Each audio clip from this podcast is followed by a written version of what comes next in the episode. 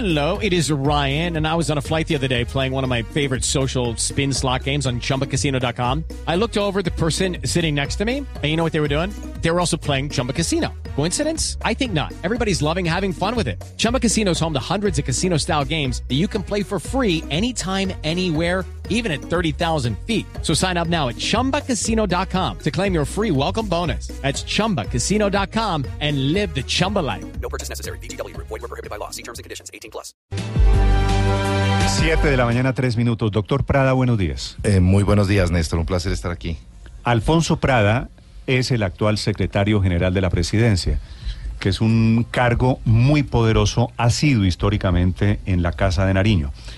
Y el doctor Prada ha sido cuestionado desde que salió la directora del SENA la semana pasada, la doctora María Andrea Nieto, que se fue haciéndole acusaciones sugiriendo corrupción en su gestión en el SENA. Y ahora se conoce un informe de la Contraloría que también critica su gestión en el SENA. ¿Qué tiene usted que decir, doctor Prada? Le voy a preguntar sobre, primero, este informe de la Contraloría que fue revelado ayer lunes festivo por el periódico El Tiempo, que dice que el SENA considera que su gestión no es satisfactoria ni en el año 2015 ni en el año 2016. ¿Por qué lo raja la Contraloría según este informe, doctor Prada? Eh, Néstor, per- permítame con toda consideración hacer una claridad la afirmación suya en relación con eh, presuntas acusaciones de corrupción de la señora Mm. exdirectora hacia mí. Eh, lo primero que le quiero decir es que ella misma, en las entrevistas que ha hecho en forma absolutamente clara, ha dicho yo no tengo ninguna acusación de corrupción contra Alfonso Prada. Me parece que No, dije encontré- sugiriendo corrupción Claro, por eso, en el SENA. por eso yo, de entrada, claro, de entrada, claro, no hay una sola eh, eh, acusación de corrupción. Incluso frente al SENA ella dice, lo que encontré es un desorden y en ese desorden es posible que haya irregularidades. Yo pido que investiguen. Luego, no hay una acusación de corrupción en concreto y segundo, nunca señalado. Nunca señalado, porque la corrupción está relacionada directamente con que alguien se robe plata. Yo nunca me he robado un peso y ella no me ha acusado de robarme un peso. Yo no tengo un chat con un senador, ni tengo un chat con un contratista, ni tengo una acusación de un contratista en todo Colombia, habiendo miles de contratistas que digan que eh, hubo algún tipo de sugerencia indelicada de mi parte. Por eso yo primero aclaro, digamos, por dignidad, el contexto en que ella se refiere hacia mí y además porque dice que tiene todavía enorme respeto por lo que trabajó conmigo tres años. En ese sentido quisiera hacer una primera aclaración. Pero todo el episodio de la salida de ella, visto con un poquito de retrospectiva, ¿no fue supremamente incómodo para usted en particular y para el gobierno en general? No, pues absoluto. Pues mire ya dónde vamos en esto. eh, la incomodidad es absoluta, la falta de claridad que deja en sus declaraciones es absoluta. Y por eso el primer día que yo escuché esto, eh, la- la- el primer día que la escuché, el lunes pasado, entre otras cosas hace ocho días, fui el primero en llamar inmediatamente al viceprocurador general de la Nación, hablar con él, enviarle una carta al doctor Fernando Carrillo, hablar con él en la noche y pedirle que abriera inmediatamente la investigación en la Procuraduría. Antes de que lo hiciera cualquier persona, nadie lo había hecho. Inmediatamente puse en conocimiento. Desgrabé o bajé la grabación de la, de la entrevista que ella hizo en una emisora y se la entregué al procurador y le pedí que por favor investigara cada una de las afirmaciones que ella hacía. Así tiene que actuar un funcionario inmediatamente. Es cierto que ella nunca dijo, ni aquí en- ni en Blue, ni en ninguna emisora en donde habló, tengo entendido que nunca dijo, Prada es un corrupto. Así es. Pero detrás de todo el episodio, cuando sea un funcionario decir, yo me voy porque gente de Prada estaba cometiendo irregularidades, aquí estaba pasando una cosa fea, y habló del contrato, el de la obra de Chapinero, y habló de contratos en los Llanos Orientales, y habló de contratos en San Andrés, Y en Buenaventura. y habló de contratos, obviamente, por eso digo, sugiriendo actos de corrupción. Pero, pero. eh, no digo suyo. No, no, pero no, no, dice- Néstor, pero mire usted exactamente las del- afirmaciones. y habla del jurídico. Para ir a lo concreto, Sí, sí, para sí. ir a las afirmaciones, lo que dice es, yo encontré unas obras desfinanciadas y sin sostenibilidad hacia el futuro. Eh, eso implica que hay que revisar exactamente cómo fueron adjudicadas las obras y resulta que evidenciamos, y yo tengo aquí el documento, un documento que tiene cada una de las obras del SENA. Cada una de las obras del SENA está absolutamente reglamentada legalmente. Hay un comité de contratación, hay un comité de obras que define claramente cuáles son las obras que se hacen, cuál es el precio, cuáles son las condiciones, cuáles son las características que deben tener quienes se vayan a presentar y en qué condiciones y parámetros se debe desarrollar y ejecutar la obra. De tal manera que cada una de ellas además debe tener disponibilidades presupuestales cuando tiene vigencias futuras, es decir, cuando afecta los siguientes periodos tiene además que ser revisada por el Departamento de Planeación y por el Ministerio de Hacienda. Luego, plantear la desfinanciación o la ausencia de sostenibilidad es fácilmente controvertible con pruebas y con evidencias que están en cada una de las carpetas de cada uno de los contratos. Definir que de allí se desprende corrupción es supremamente ambiguo. Sin embargo, eso fue lo que le pedí al procurador, que revise cada carpeta, que revise cada acta cada persona que intervino, porque entre otras cosas, Néstor, yo no intervengo eh, como director de la entidad en ningún proceso de contratación, porque eso está totalmente arreglado en los niveles correspondientes. Ella habló aquí, doctor Prada, en la entrevista en Blue, de dos cargos, el director jurídico y del director de sistemas o director de tecnología, que fueron llevados, dijo ella, que fueron eh, cuota suya y que le obedecían y le tenían más lealtad a usted que a ella. Y ahí se me ocultaban información. ¿Usted mete la mano en el fuego por esos dos señores? No, jamás. Yo creo que uno no puede, ni nadie las mete por mí, ni yo meto las manos al fuego, pero lo que sí estoy seguro es que tenían la idoneidad y las condiciones éticas para desarrollar plenamente sus actividades y creo, hasta donde he conocido en que todo este episodio, que lo han hecho bien. La gran queja que me reportaban a mí no es cierto, absolutamente falso.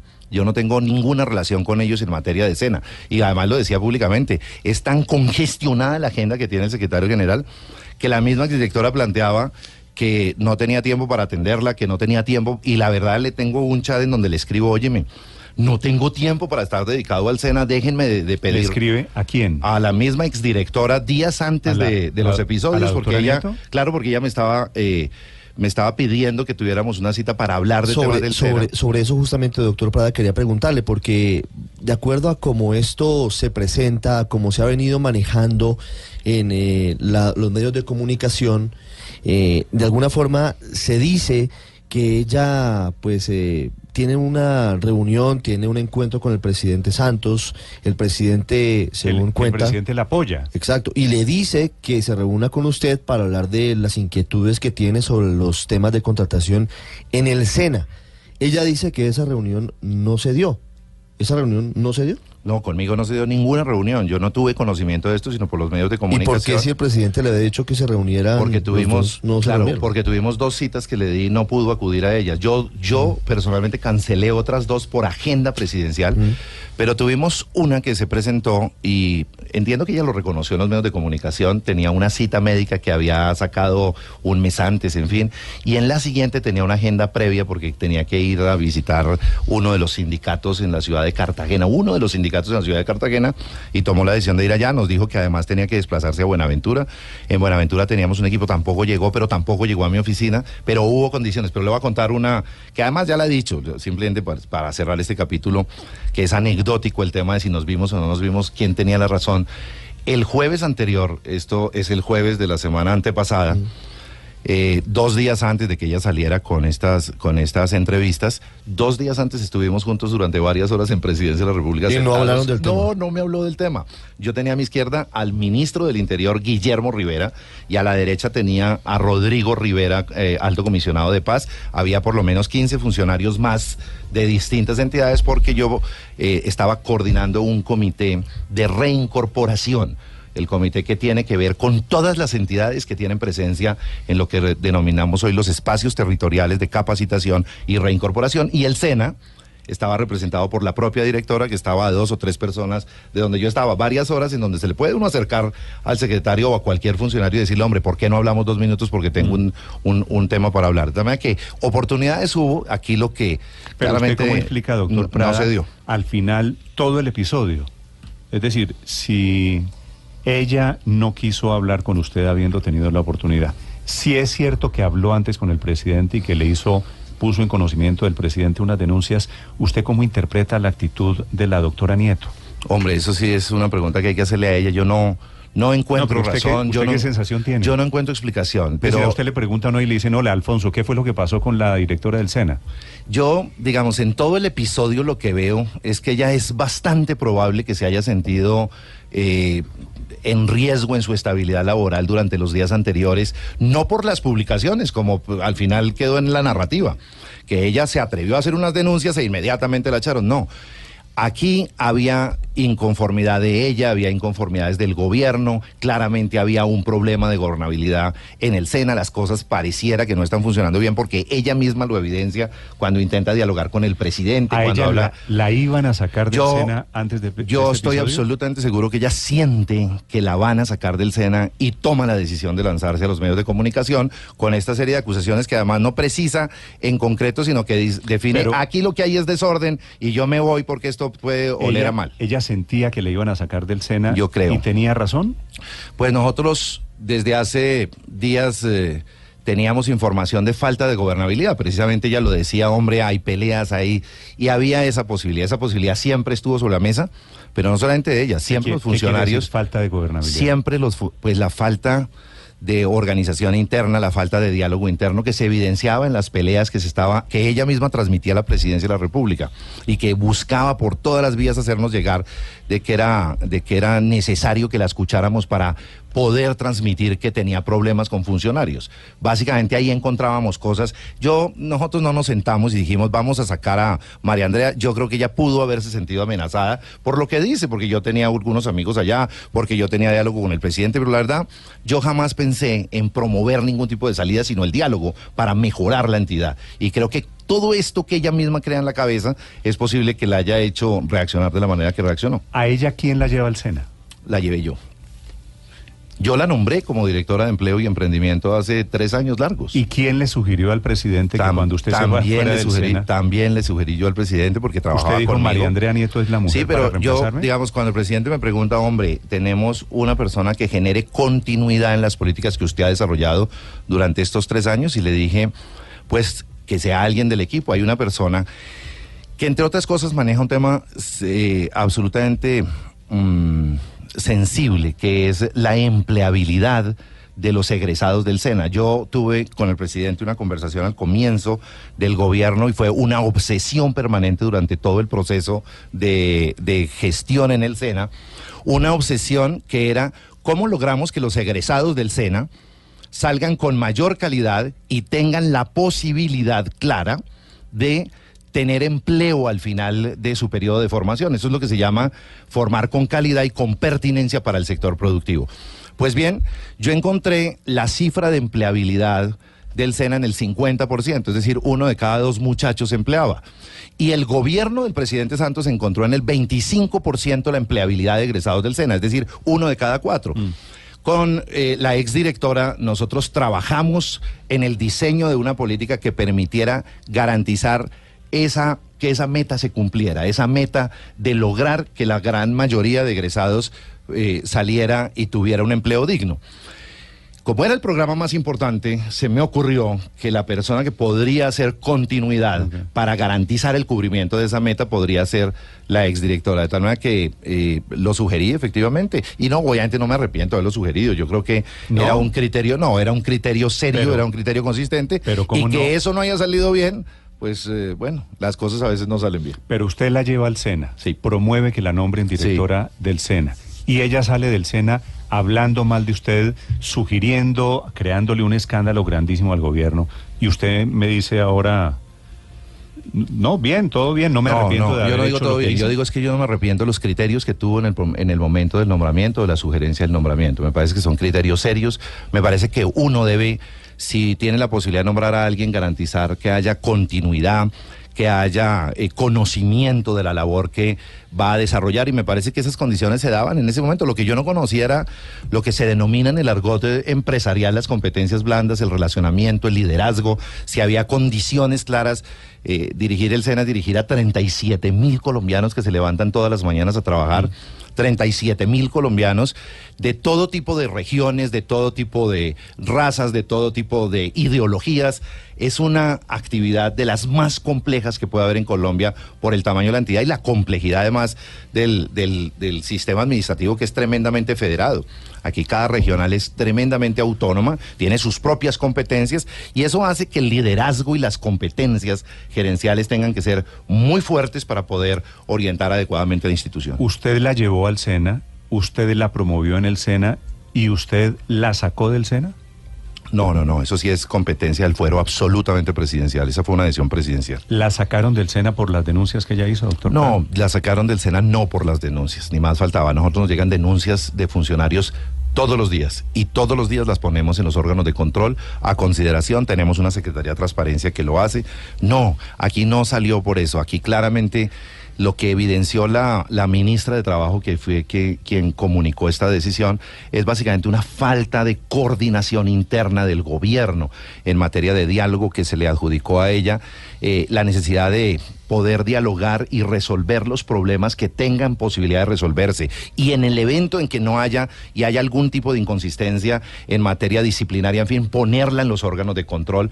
Pero si todos los funcionarios lo que hacemos es ventilar los temas a través únicamente de otras instancias no competentes, de otras instancias que lo que generan es la profundización de la descoordinación al interior de una entidad, pues vamos a tener mucha anarquía en el manejo de los temas. Yo creo que ahí primó una decisión más gerencial, pero en manera alguna por razón de hacer algún tipo de denuncia. Doctor Prada, estoy viendo aquí comentarios que hacen los oyentes de Blue Radio, que usted sabe que interactúan en las redes sociales, que escriben y lamento mucho informarle que hay un que este episodio le hace un daño terrible al gobierno en general, al. SENA en particular y a usted personalmente.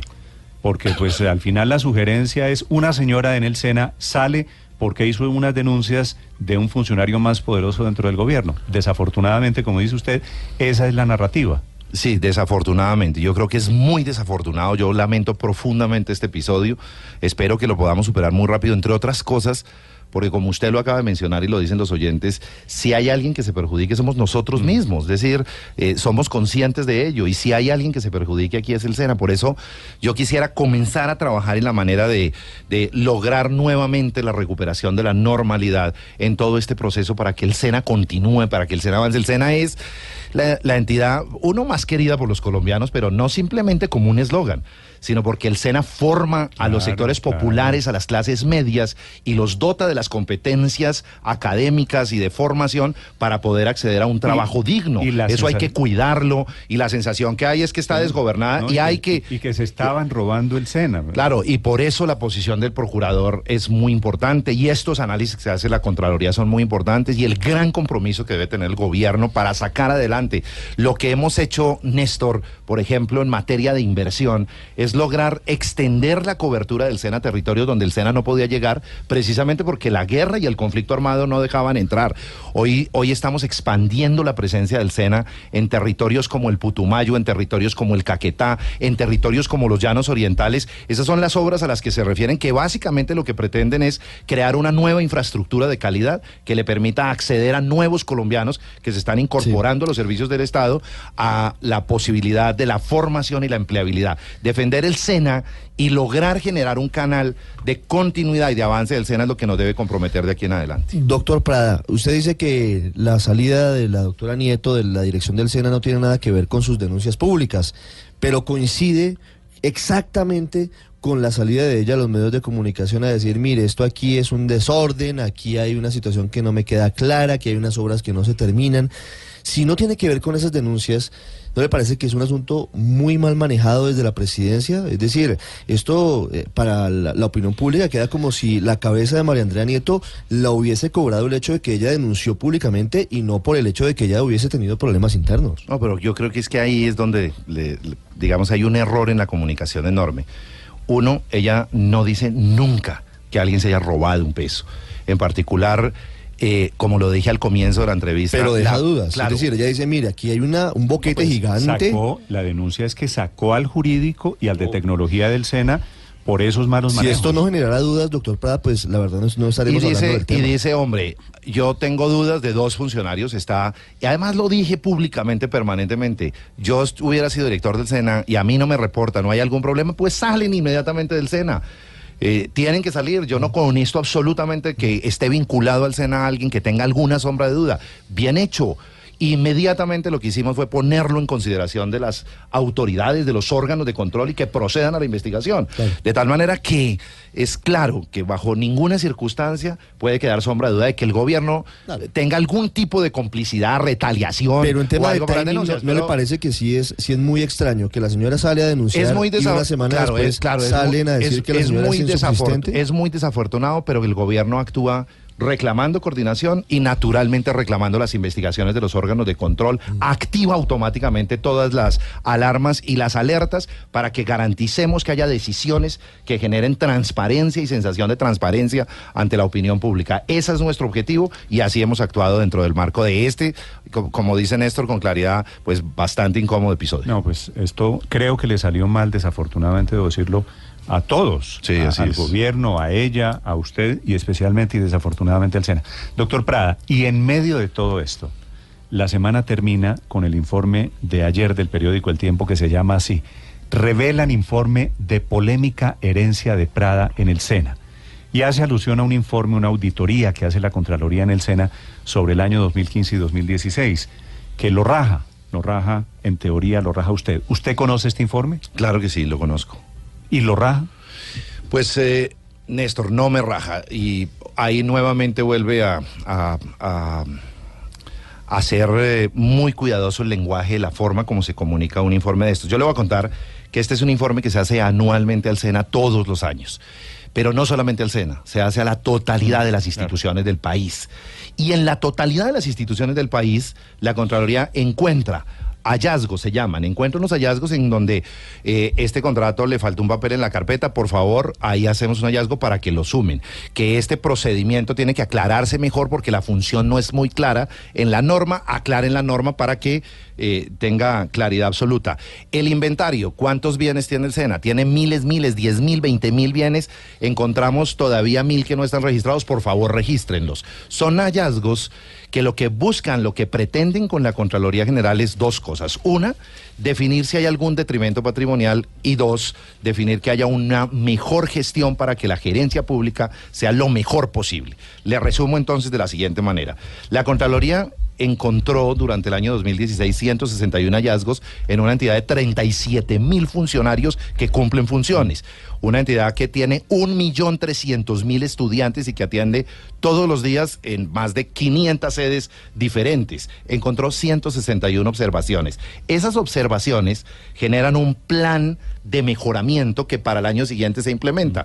Yo conocí el informe hicimos un plan de mejoramiento, respondimos todo lo que era posible responder, mejoramos todo lo que era posible mejorar y le quiero decir que aquí tengo el resultado de las evaluaciones de la Contraloría en el SENA, porque el- la Contraloría hace un auditaje, ese auditaje termina en hallazgos, le leo rápidamente y se lo entrego. eh, y da una calificación integral de cómo evoluciona la gestión de la entidad. Le voy a contar. En el 2011 fue calificada con 39.7 puntos sobre 100. 2011. En el 2012 no hay datos en la página de la Contraloría. En el 2013, 52.5. En el 2014, 51.07. En el 2015, que es la primera en que yo tomo la administración y es evaluada en el 2015. en agosto del 2014. Y es evaluada, nosotros hacemos un plan frente a lo que había en el 2014, lo implementamos, Gina Parodi deja muy avanzado ese plan, yo lo implemento y sube a 53 puntos y la noticia es, del 2015, ya en el 2016, el plan de gestión es evaluado y nos da 60.4 puntos. ¿Por qué es calificado favorable? Porque el favorable solamente es cuando se llegue a 80 puntos. ¿Cuál es el objetivo de una entidad? Llegar a 80 puntos. Y lo que logré entre el 2014 y el 2016 fue subir nueve puntos y medio. Y entre el 2015 y el mejorar. 2016. Es decir, la conclusión final es ha mejorado sustancialmente la administración del SENA entre el 2015 y el 2016. Y segundo, la mejor calificación en los últimos siete años que bajamos de la Contraloría la tuvo precisamente la gestión nuestra del 2016. Mm.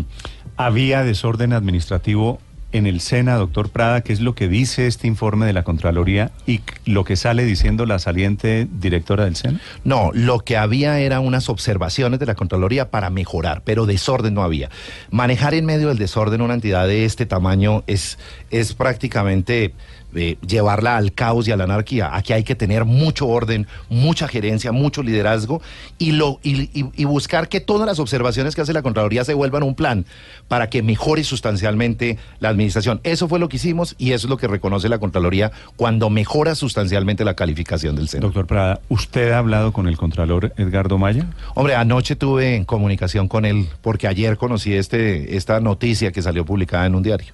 En el tiempo. ¿Y, Sí, qué, le, sí, sí. y qué le dijo el, el doctor Maya? No, primero que la Contraloría no había hecho un boletín, que no había expedido un análisis como para decir que me habían rajado, que lo único que hace la Contraloría fue lo que hizo en su época en el SENA, que es identificar las observaciones y no más. Él estaba igual de sorprendido que yo que el, el- el periódico que saca la información la hubiese sacado sin haber preguntado, por ejemplo, el Contralor o haberme preguntado a mí.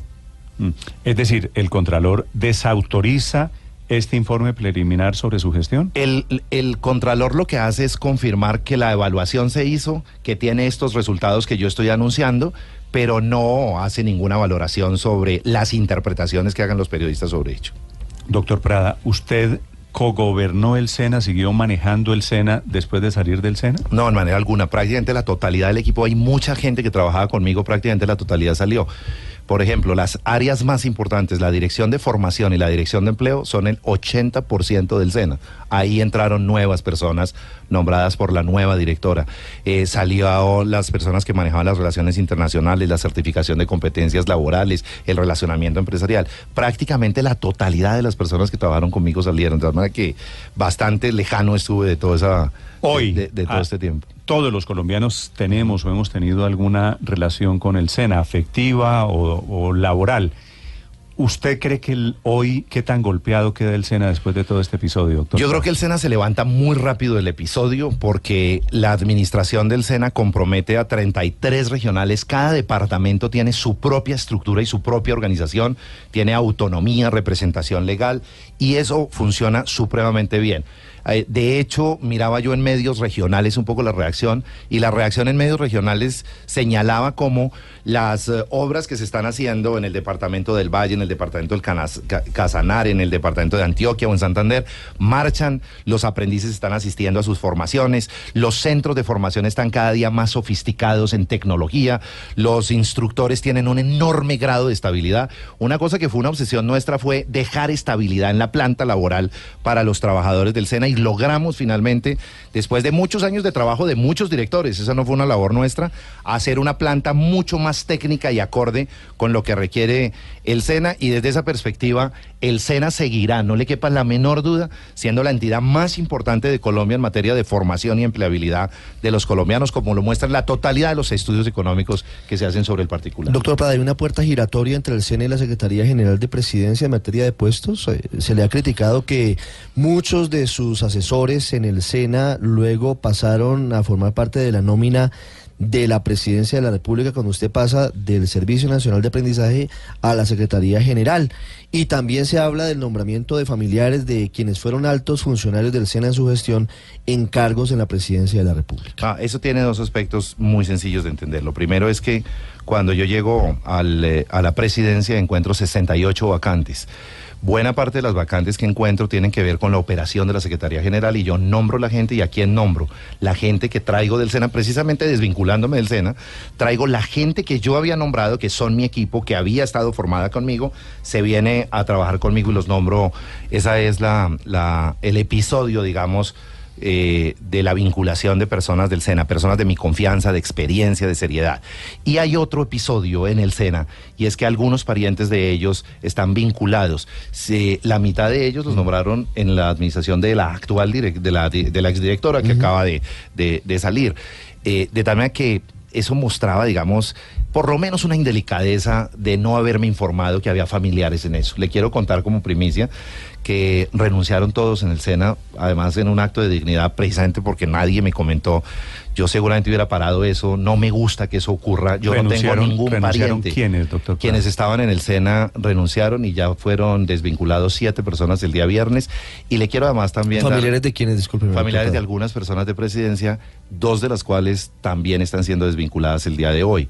¿Y cuál es la... la- ¿Dos en presidencia? Dos en presidencia. ¿Por He tomado la decisión porque no voy a conestar, eh, Néstor, que haya indelicadeza y que estando a mi lado eh, envíen unas hojas de vida para que sean contempladas allá. A mí eso no me parece bien. O sea, por lo gente- menos, ver, por lo menos he debido tener conocimiento y haber tenido la posibilidad de opinar que no me gustaba que la gente Sí, de la entiendo. presidencia utilice su posición para obtener algún tipo de privilegio. Quiero entender esto bien. Usted sale del SENA y se va a la Secretaría General de la Presidencia. correcto. Y hay unas personas que usted conocía y se las lleva del, del SENA a la presidencia. Sí, señor.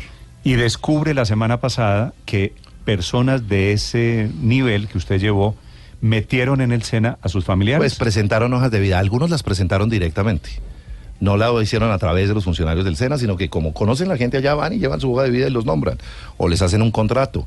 Eh, pero yo lo que no estoy de acuerdo es en que no me hayan comentado que estaban sus familiares ingresando al gobierno. No me gusta que los familiares, y por eso yo no tengo familiares vinculados en el SENA. Yo estuve tres años de director y no vinculé a un solo familiar. Y estando siete meses de secretario tampoco lo he hecho. Por esa razón me parece que había que tener un gesto eh, de, de transparencia plena, por lo menos, y de delicadeza.